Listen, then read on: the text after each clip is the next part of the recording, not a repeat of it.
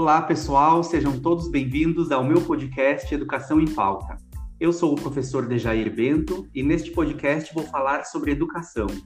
E para isso trago convidados para me ajudarem a refletir sobre este tema tão complexo e que ficou em evidência em 2020. Neste episódio, vamos refletir sobre a psicomotricidade na escola. Conversa comigo hoje o professor Celso Mastrascusa, Seja muito bem-vindo, professor Celso. Eu quero desde já agradecer a tua generosidade em compartilhar conosco a tua experiência e os teus conhecimentos. Eu peço, Celso, então, que tu te apresente para nós e nos fale um pouco da tua atuação. Seja bem-vindo. Obrigado, Jair. É, é um prazer estar aqui contigo, conversando sobre educação, que é uma paixão, uma das minhas paixões, é esse trabalho na educação. Então, eu sou professor, como tu disseste, de, formado em educação física, e aí depois fiz especializações, fiz mestrado, doutorado na área da educação.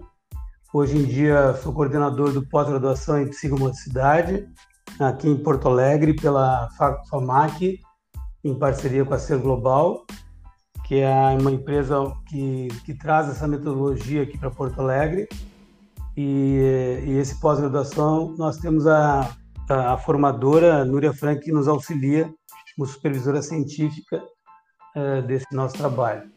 Eu atuo já há muito tempo com, com crianças pequenas né, da educação infantil.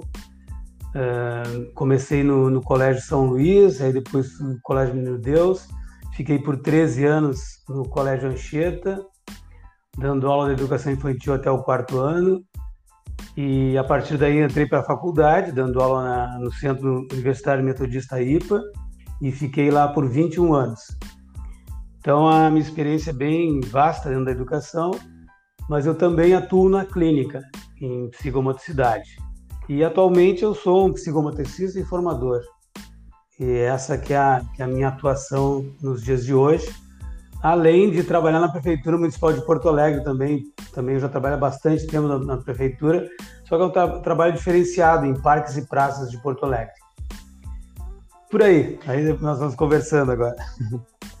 Certo, Celso. É muito bom poder conversar contigo e saber de toda essa tua trajetória, uh, principalmente na educação, envolvido na educação, na escola, que é isso que esse podcast vem quer fazer, quer conversar com pessoas que têm relação de fato com a escola. E além disso, eu vou acrescentar que o Celso também é escritor, uh, ele tem alguns livros publicados como, como autor e como organizador também, entre eles O Silêncio da Criança, Psicomotricidade Relacional da Educação à Terapia e Recreação, Teoria e Prática, livro didático para o ensino superior. E hoje a gente vai conversar um pouquinho sobre um outro livro, que é o mais recente, né, Celso? É. Que é o Corpo em Movimento, Corpo em Relação. Psicomotricidade relacional no ambiente educativo. E eu já começo, Celso, falando um pouquinho, te perguntando uh, sobre esse livro. Nesse livro, tu e a Núria Frank, vocês iniciam fazendo uma analogia entre a história do Pequeno Príncipe e a psicomotricidade. Conta um pouquinho para gente dessa relação é muito interessante, né? Como aconteceu esse livro, é, a gente escrever esse livro, porque na realidade a gente escreveu a quatro mãos, é, a Núria lá na Espanha e eu aqui em, em Porto Alegre, em Barcelona, eu em Porto Alegre, e nós fomos trocando através de e-mails, fomos formatando esse livro. E, e, quando a Núria me mandou os primeiros textos, e eu enviei para ela assim os, os textos, nós tínhamos em comum a ideia do Pequeno Príncipe, no sentido de dele falar né, da, da, dessa criança e através da sua imaginação ele criar um mundo dele. E, e, a psicomotricidade tem tudo a ver com isso, porque nós entramos nas, na questão do simbólico da criança, no simbólico, na questão dessa imaginação da criança quando ela brinca. Quando ela está brincando, ela sempre está interagindo com a, com a imaginação dela. E a psicomotricidade, no nosso ponto de vista, trabalha com essa globalidade do ser humano, no sentido de que não é somente o movimento e a parte motora da criança, e sim toda a questão dessa globalidade, onde envolve o mundo interno da criança, o mundo psíquico da criança, através da, de todas as influências que ela tem do ambiente, da família, e a gente chama isso de sócio educativo, depois eu posso explicar um pouquinho melhor para vocês. Toda a parte psicomotora, que é a parte do movimento do corpo, da ação, do pensamento relacionado com a ação. Mas não é só isso, também tem toda a questão cognitiva, onde ela faz um, um pensamento sobre aquilo que ela está realizando, e também a questão da espiritualidade, que são os valores. Então, isso tudo uh, no Pequeno Príncipe está sempre em movimento, está sempre aparecendo isso. Então, a, a Núria cita o caso, por exemplo, dentre outros que ela cita no início do livro, a questão da raposa. Quando a criança está sentada, quando o Pequeno Príncipe está sentado e a raposa chega perto, aparece, e o Pequeno Príncipe tenta chegar perto dela, ela foge. E ela diz que, que, que para que eles pudessem interagir, teria que ter uma confiança, teria que ter uma relação. Então, isso tudo acontece também quando a gente está trabalhando na, com a psicomotricidade o, o, o adulto, no caso do psicomotricista, ele tem que saber como, como entrar nessa relação com a criança, como ser um parceiro simbólico da criança. Então, o mundo do Pequeno Príncipe está muito dentro da psicomotricidade, numa visão mais poética, como a Núria também gosta de, de, de entrar pelo esse lado da poesia. E eu também, né, eu, quando eu falo que somos uh, eternamente responsáveis por aquilo que cativamos. Então, isso é uma frase do Pequeno Príncipe. E é exatamente isso. Nós, nós temos uma responsabilidade muito grande quando atuamos com psicomotricidade, porque ali está envolvido toda a complexidade do ser humano. E isso é uma responsabilidade muito grande que nós temos. Por aí que nós entendemos, então, essa relação. Certo. E, e, a gente, eu, eu já li esse livro duas, três vezes, assim, vou lendo ele. É um livro muito gostoso de, de ler e ele ao mesmo tempo ele traz reflexões muito muito intensas uhum. quando a gente pensa principalmente na, na escola quando a gente está na escola e a gente lê isso e a gente começa a fazer muitos questionamentos e no livro vocês trazem também, Celso, uma visão global, que tu já falou um pouquinho, né? Essa visão global do ser humano. Sim. E ali vocês apresentam uh, uma, um catavento, né, para ilustrar isso, onde as hélices representam o plano psicomotor. Explica um pouquinho para nós como utilizar uma educação psicomotora, sem ser, sobretudo, psicomotricista, e como que a gente faz isso para potencializar o desenvolvimento global das crianças? Ah, esse é um tema muito interessante e, e, também que traz um pouco de confusão pelos conceitos. E é sempre bom a gente deixar claro esses conceitos para as pessoas entenderem. Muitas vezes o, o educador físico, principalmente, é, e eu falo isso com tranquilidade porque eu sou também educador físico e dei aula por 21 anos, fiz formação, formei professor de educação física no IPA, né? Que infelizmente está passando por uma situação muito complicada, acredito que vai até fechar. Mas bom, isso é outra conversa. E então a educação psicomotora, ela não é a psicomotricidade, ela, ela está dentro da psicomotricidade. E, e, o educador físico, assim como a professora da educação infantil, ou o próprio pedagogo, ou a, aqueles que trabalham com as crianças da, do, da educação infantil aos anos iniciais, Todos eles trabalham com educação psicomotora, mesmo sem saber que estão fazendo isso. Então, uh, e isso é uma parte da psicomotricidade. E, e é importante ressaltar isso uh, na própria visão desse catavento que, que tu falou, né, Dejair, que, é, que está no livro, ele, ele tenta mostrar essa complexidade da, da psicomotricidade. E essas três hélices que o, que o, que o Dejair falou, que tem no catavento, ela, elas fazem o catavento se movimentar, e sem as hélices não, não, estaria, não, não faria o giro né, do catavento. Então a gente quis representar com essas hélices o próprio movimento do corpo. Então, e ali nessa hélice está tá o esquema corporal, são as coordenações e as percepções. Essas, essas, esses três grandes conteúdos é o que são desenvolvidos numa aula de educação infantil e anos iniciais, qualquer que seja a aula. Quando a criança está dentro da sala sentada, ela também está desenvolvendo partes desse, dessa, desse, dessa hélice do catavento. Por exemplo, quando ela pega a caneta, o, o lápis, no caso, e começa a escrever. Então, ali, ela já está fazendo movimentos da coordenação visomotora manual que são necessários para o aprendizado. Ou antes ainda, quando ela pegou uma, uma, uma argila e começou a amassar a argila, amassando, fazendo bolinhas, por exemplo. Isso tudo são também questões da motricidade, da coordenação motora fina, óculo manual, que, que são fundamentais para que ela possa depois escrever e, claro, que também outros, outros conteúdos que ela tem uh, que incorporar para aprender a ler, escrever e, e se desenvolver na sua complexidade de desenvolvimento motor dela. E essas hélices do catavento estão dentro da educação psicomotora, que, como eu disse anteriormente, é uma parte, porque o, o psicomotricista ele aprende a decodificar as mensagens não verbais, que o educador físico, a professora da educação infantil, não, não aprendem isso na faculdade, porque não fazem uma formação pessoal que é necessário para tu ser psicomotricista. Então aí começa uma, uma primeira diferença muito grande de atuação. Não quer dizer que um é mais importante que, que o outro. E, inclusive, muitas vezes, o educador físico uh, pode pensar que o psicomotricista na, na escola vai tirar o lugar dele. E, na realidade, isso não é verdadeiro.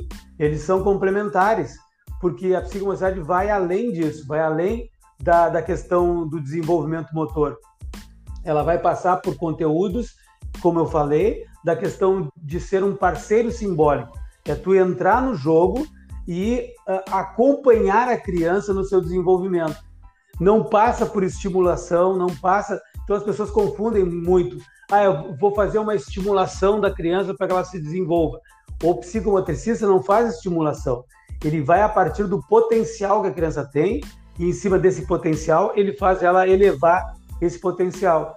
Por isso a gente chama então de parceiro simbólico e estar atento e decodificar as mensagens não verbais que vêm através desse jogo livre espontâneo que o psicomotricista realiza. Então é um trabalho muito interessante e que essa diferença é, é, é bom ser colocada, porque as pessoas pensam que, ah, eu vou, eu como, como educador físico, por exemplo, não, não posso uh, auxiliar a criança uh, dentro das questões uh, motoras.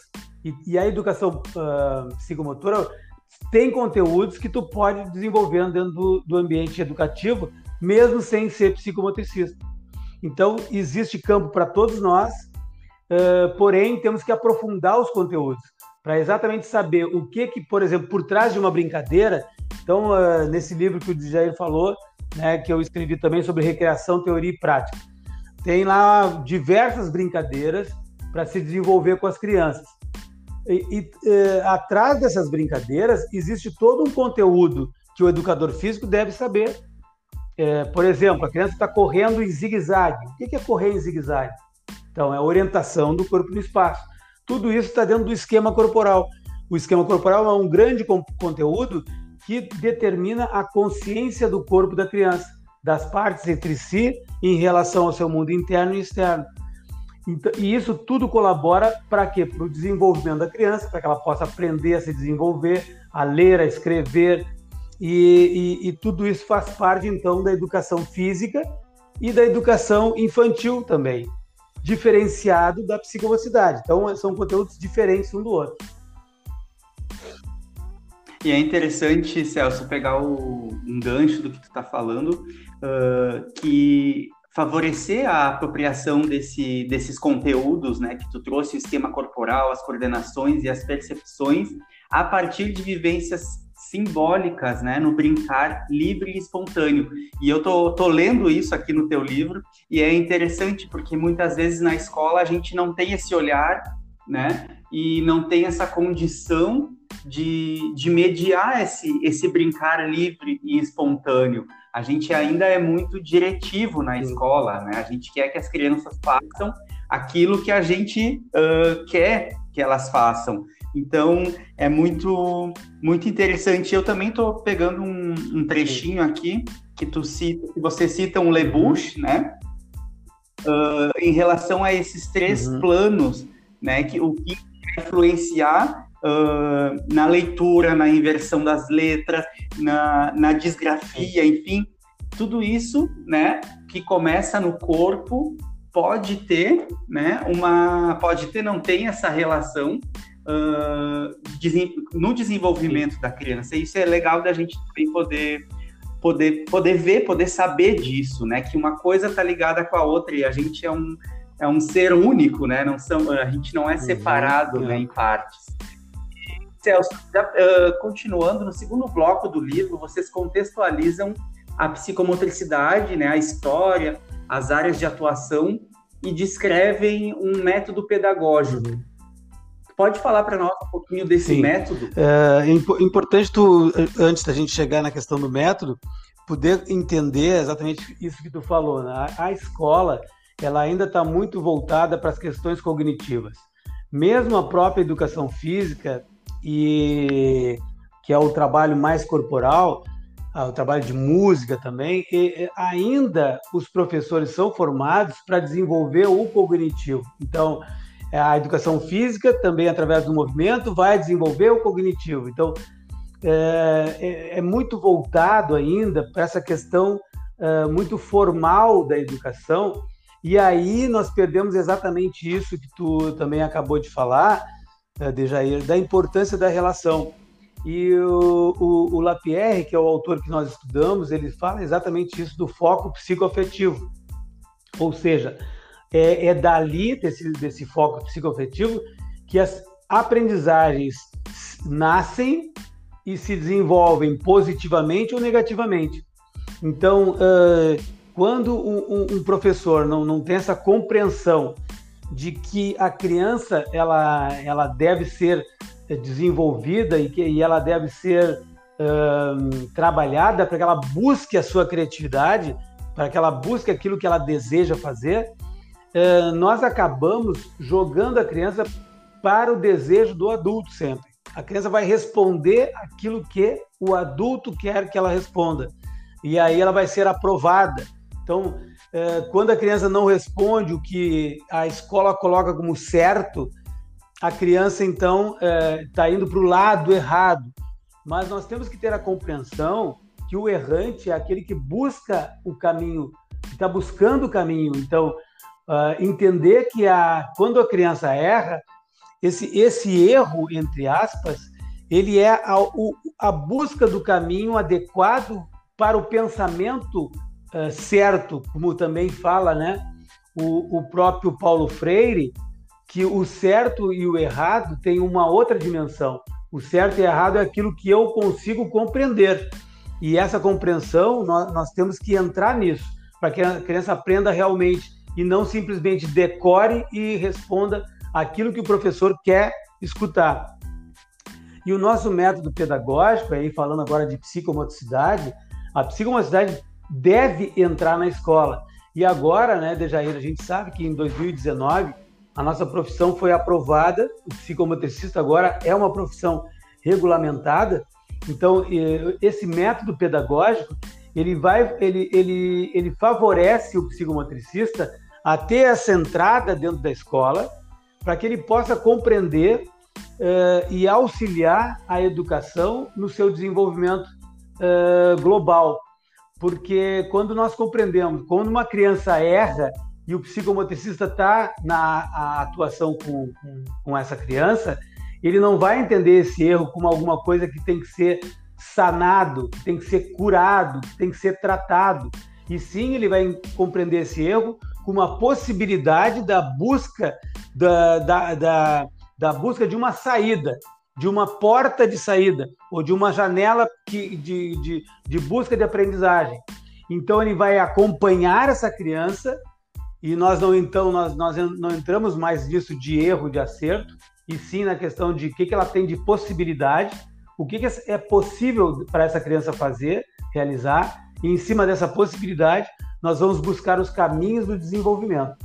E dentro da educação, dentro da escola, o psicomotricista trabalha com a globalidade e com a, e com a turma no seu e trabalha com o grupo, não trabalha com uma criança especificamente trabalha com o grupo para que esse grupo possa se desenvolver.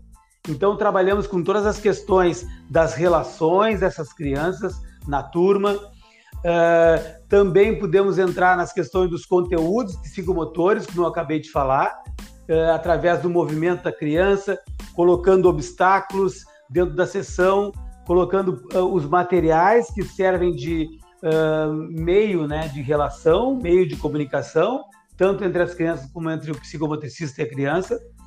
E, e esse método pedagógico é aquela globalidade que nós pensamos para desenvolver o psicomotricista, para formar psicomotricistas.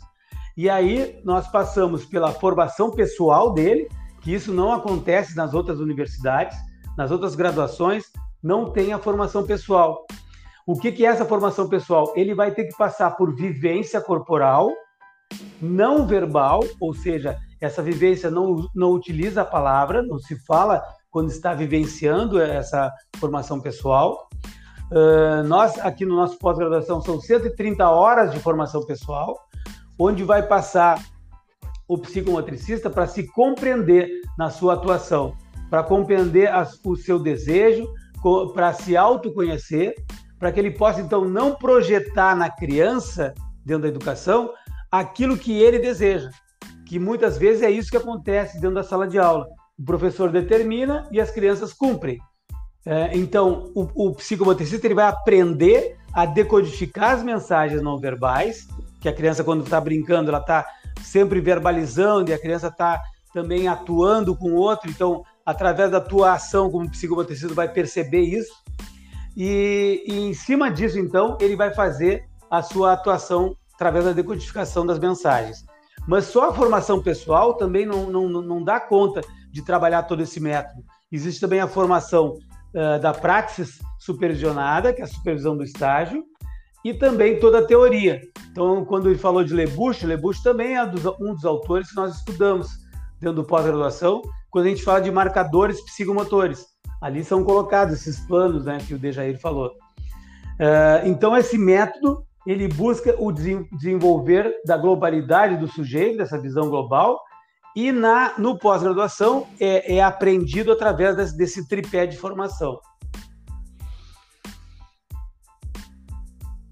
Muito bem, Celso. Eu, eu só queria voltar um uhum. pouquinho no, no método, uh, que esse método ele tem, um, ele tem uma organização né, para ser colocado em prática. Tu poderia falar para a gente um pouquinho como, como que se dá uma, uma sessão que tu, que tu fez referência também, o que, que precisa nessa sessão, assim, basicamente, só para a gente uh, tentar visualizar como que funciona uma sessão uh, de Legal. psicomotricidade Quando na escola. a gente está falando da, da, da psicomotricidade na escola, para que isso não, para que, a, que não tenha uma confusão, né, na, na, no discurso, né, e na própria visão da, da psicomotricidade entrando na escola como sendo algo clínico, porque tem muito isso, né? A gente pensa que o psicomotricista, então, agora vai entrar na escola e vai resolver os problemas que as crianças têm, como, por exemplo, a, a disgrafia, ou a paratonia, ou é, é, é, todas essas questões. Então, nós não chamamos de sessão de psicomotricidade, nós chamamos de aula de psicomotricidade, porque dentro do ambiente educativo, uh, essa aula de, de, de psicomotricidade, ela vai contribuir com, com todo esse desenvolvimento do método. E para isso, como bem disse o, o Dejair, existe um, existem rituais e existem uh, momentos né, que nós chamamos para se desenvolver todos os aspectos necessários. Então, o primeiro momento, que a gente chama, que é a parte inicial, ou uh, o ritual de entrada, que a gente chama, é onde as crianças entram, estão na, na aula de, de, de psicomotricidade, tirando seus calçados, e deixando os calçados fora da, da, da aula ou em alguma prateleira, algum, algum ambiente. E esse, esse descalçar representa também para nós, na psicomotricidade, uh, estar des, despojado, entrar sem, como se eu estivesse entrando na minha própria casa, ser recebido num ambiente que é um ambiente tranquilo, um, um ambiente desculpabilizante, onde não será uh, cobrado da criança algo que ela não possa realizar, uh, e acolhedor. E a gente acolhe as crianças num tapete. Todo psicomotricista tem um tapete, e esse tapete vai ser o início e o final da, da nossa atividade. Então, esse primeiro momento que a criança entra descalçada, senta no tapete, vai ter um, uma conversa inicial que a gente chama de escuta. Essa escuta, ela vai, uh, o psicomotricista vai perceber como é que as crianças estão, o que elas trazem para o ambiente de, de necessidade, alguma ansiedade, algo que esteja acontecendo com elas, abrir essa escuta para eles, para que eles possam então aproveitar o máximo possível daquilo que vai ser realizado dentro dessa aula de, de psicomotricidade. Uh, também são feitas combinações de regras, porque quando a gente fala que a psicomotricidade a gente usa o jogo livre espontâneo, pode perceber, pode parecer para as pessoas que, bom, ah, então vai ser uma bagunça, faz o que quer. Ali dentro da, da, da aula de, de psicomotricidade são feitas combinações com as crianças, que são essas três regras de cuidado. Então, o primeiro cuidado é cuidar de si. E aí, claro, nós vamos perguntar para as crianças o que, que é esse cuidar de si, o que, que elas entendem que é cuidar de si. Então, aí muitas vezes vão dizer, ah, é, é não, não me machucar, ah, é não, não, não, não, não bater com a cabeça na parede, cuidar para não me machucar. Isso, exatamente. E aí o segundo, a segunda regra, cuidar do outro. O que é cuidar do outro? Ah, é não bater no coleguinha, não empurrar o coleguinha. Então, são, nós vamos adequando essas regras ao, ao aquilo que a criança consegue compreender. E a terceira regra, então, primeira regra, cuidar de si, segunda regra, cuidar do outro, e a terceira regra, cuidar do ambiente. Esse cuidar do ambiente significa uh, cuidar dos materiais, cuidar da, da própria sala onde está se realizando a aula de psicomotricidade. Uh, e, e, isso tudo a gente pode ampliar essa visão para a própria visão da nossa sociedade. E esses três cuidados, se vocês pensarem bem, são os cuidados que nós temos que ter no dia a dia da nossa vida. E principalmente no, no, nos dias de hoje, quando, quando nós dissemos assim, ah, nós temos que lavar as mãos. Isso parece que agora que as pessoas compreenderam que é importância, a importância de lavar as mãos, né, da higiene. Então isso é um cuidado que eu tenho que ter comigo, cuidar de mim. Mas por que cuidar de mim? Porque para não contaminar o outro.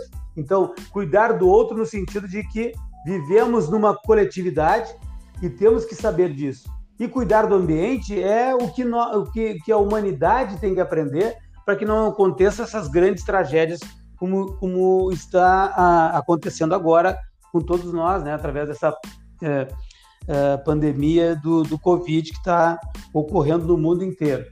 Então, esses cuidados, quando Lapierre pensou, pensou exatamente isso, numa visão de desenvolvimento para a vida, não desenvolvimento apenas dentro para que a criança tenha um desenvolvimento cognitivo, por exemplo, e sim numa visão de globalidade do, do sujeito, que é o que nós trazemos no nosso método. O segundo momento é a questão uh, né, que a gente chama do, do, desenvolvimento propriamente dito da, da aula de psicomotricidade, onde a criança vai brincar através do que? Do jogo livre espontâneo, onde ela vai brincar com bolas, com caixas de papelão, uh, com espaguete, com cordas, bom, com materiais variados, os materiais que vocês têm na própria escola. Todos os materiais podem ser utilizados dentro de uma aula de psicomotricidade. Para quê? Para que a criança possa se, se desafiar, para que a criança possa buscar as suas potencialidades uh, de uma maneira global. Porque quando a criança está brincando, como eu falei, ela também está falando, a criança também está imaginando, e ali dentro está todo o mundo dessa criança sendo vivenciado. E o último momento, que é o terceiro momento, é o momento de ritual final, ou ritual de saída. As crianças vão sentar novamente no tapete com o psicomotricista e vão conversar sobre aquilo que aconteceu, como foi a aula, com quem ela brincou, com quem ela não brincou, por que, que brincou isso, por que, que brincou aquilo, e fazer um feedback de tudo aquilo que aconteceu. E também pode ser colocado aí, para essa expressão da criança, uh, desenho, ela pode desenhar numa folha de papel, uh, pode fazer um trabalho de argila, pode montar situações uh, com blocos de, de madeira, para finalizar toda aquela atividade imaginária uh, que aconteceu, né, uh, simbólica que aconteceu dentro da, de toda a aula da, de psicomotricidade. E aí fazemos um fechamento, com uma projeção, inclusive, daquilo que pode acontecer na próxima. Pode ser feito um momento mais de relaxamento, mais de tranquilidade, mas, uh, mas sentindo realmente o que a turma está precisando naquele momento. E a partir daí se calçam, bota o calçado novamente e volta então para as atividades da, da escola. É mais ou menos por aí que vai. E é muito, muito interessante, né, Celso? Porque a partir do momento que a gente faz esse descalçar das crianças também, já é uma, uma novidade na escola, né? A gente é tão uh, regrado na escola e que tem que ficar com calçado, e isso é uma coisa simples que eu estou trazendo, mas uh, a gente sabe que faz toda a diferença, né? Que uh, dá essa liberdade, né? Isso é muito, muito legal da gente poder uh, começar a pensar também. Celso, a gente está se encaminhando para o final da nossa conversa. Teria horas e horas aqui de conversa, de, de coisas que tu tem para nos, nos trazer, mas a gente tem que, que se encaminhar para o final. E essa pergunta final que eu vou te fazer é uma pergunta talvez complexa, mas que eu estou fazendo para todo mundo que vem aqui conversar comigo. Qual é a tua expectativa para a educação? Olha, a educação, do meu ponto de vista, ela deve ser revolucionária. A educação física, por si só, ela, ela é revolucionária. Porque vamos pensar naquilo que tu falou no início, né? Da, de que os professores, muitas vezes, eles trazem as coisas prontas para que a criança, então, responda. É, com essa visão, nós, nós estamos já formatando o pensamento da criança, no sentido de que ela deve cumprir ordens, ela deve responder ao desejo do outro. Mas, afinal, é isso que nós queremos para a nossa humanidade? É isso que nós queremos para a nossa sociedade? Queremos pessoas que não pensem? Veja bem a evolução que nós, nós estamos agora passando na ciência por, por uma através de um vírus.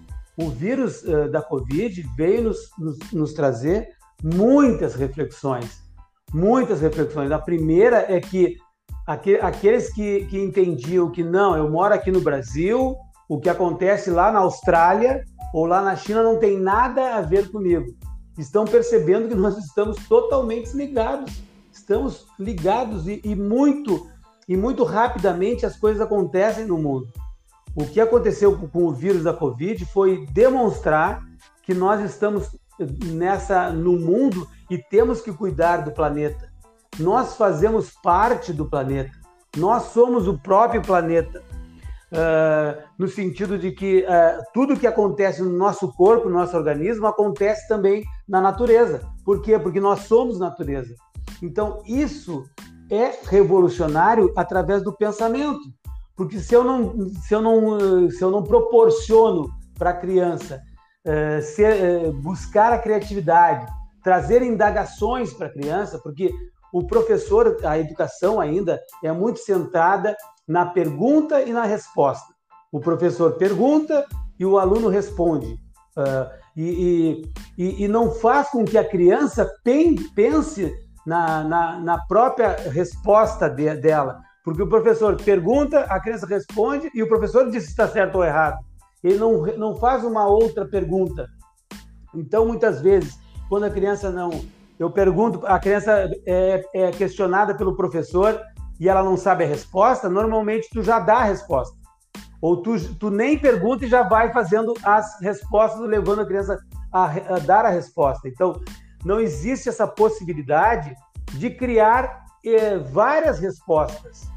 Porque se a gente pensar, pegar o pensamento do Sócrates, né, quando ele diz que a verdade não está com os homens, mas entre os homens, é exatamente para dizer que a verdade não é absoluta. A verdade ela, ela, ela passa uh, pela possibilidade da, da construção desse conhecimento pela humanidade. Então, a educação ela deve ser revolucionária no sentido de proporcionar a busca de, do, do novo, porque a criança ela tem essa possibilidade, ela está sempre questionando, ela está sempre buscando coisas diferentes para fazer. E o educador não pode estar tá, e a educação não pode é, podar isso.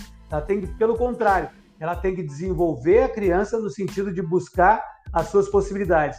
E certamente, se nós fizermos isso, uh, teremos um mundo mais solidário, um mundo, um mundo mais que se comprometa mais com o outro, dentro dessa visão global de desenvolvimento. Eu espero isso, eu tenho tentado fazer isso dentro da educação, uh, colocando então esses, essas possibilidades de, de, de, de pensamento. E, e, acredito que nós temos grandes condições de desenvolvimento. Os professores são, uh, são pessoas que buscam a educação porque querem realmente a, a, a fazer a diferença no mundo. E eu só vejo essa possibilidade.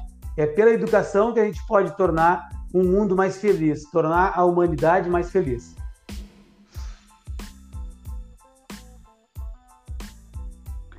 Muito bem, Celso. E eu só quero fazer um, um comentário que tu falou na questão dessa, dessa revolução, né, dessa escuta, e é o que a psicomotricidade traz também, né? Tu falou no início, no ritual de, uhum. de entrada, essa roda para escuta, né? A partir dessa escuta, dessa abertura, eu acho que é esse o caminho mesmo para essa, essa transformação. Celso, eu estou muito feliz de, de conversar contigo. A gente poderia ficar aqui horas. Tem muito, muito conteúdo para a gente conversar. Mas para esse momento, eu acho que deu para a gente uh, entender um pouquinho do que, que é a psicomotricidade, de como se faz isso e de como que Legal. isso pode uhum. chegar até a escola. Eu quero te agradecer muito pela tua disponibilidade, pela tua generosidade de ter esse tempo aqui para conversar com a gente. Muito, muito obrigado mesmo. E a gente vai se encontrar com certeza. E eu quero deixar aqui para quem nos escutar, a gente vai ter um, um presente do, do, podcast, que é os dois, dois ouvintes que entrarem em contato comigo. Esses ouvintes têm que ser aqui de Bento Gonçalves, entrarem em contato comigo, vão receber o livro do Celso, esse último livro que a gente conversou agora, que é Corpo em Movimento, Corpo em Relação, Psicomotricidade Relacional no Ambiente Escolar, no ambiente educativo. Então, entrem em contato comigo pelo Facebook, pelo WhatsApp, uhum. enfim, e vocês Legal. vão ganhar esse livro. Valeu, Dois ouvintes, certo? Celso, muito obrigado. Valeu, muito obrigado. Desejar uma pessoa fazer essa transformação está fazendo pós-graduação nosso aqui em psicomotricidade, certamente será um psicomotricista excelente, como é, como professor. Então, muito obrigado pelo convite, fico muito satisfeito e é isso aí, vamos para frente.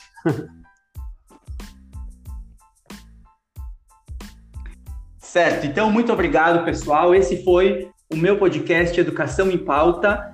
Quarta-feira a gente se vê de novo. Um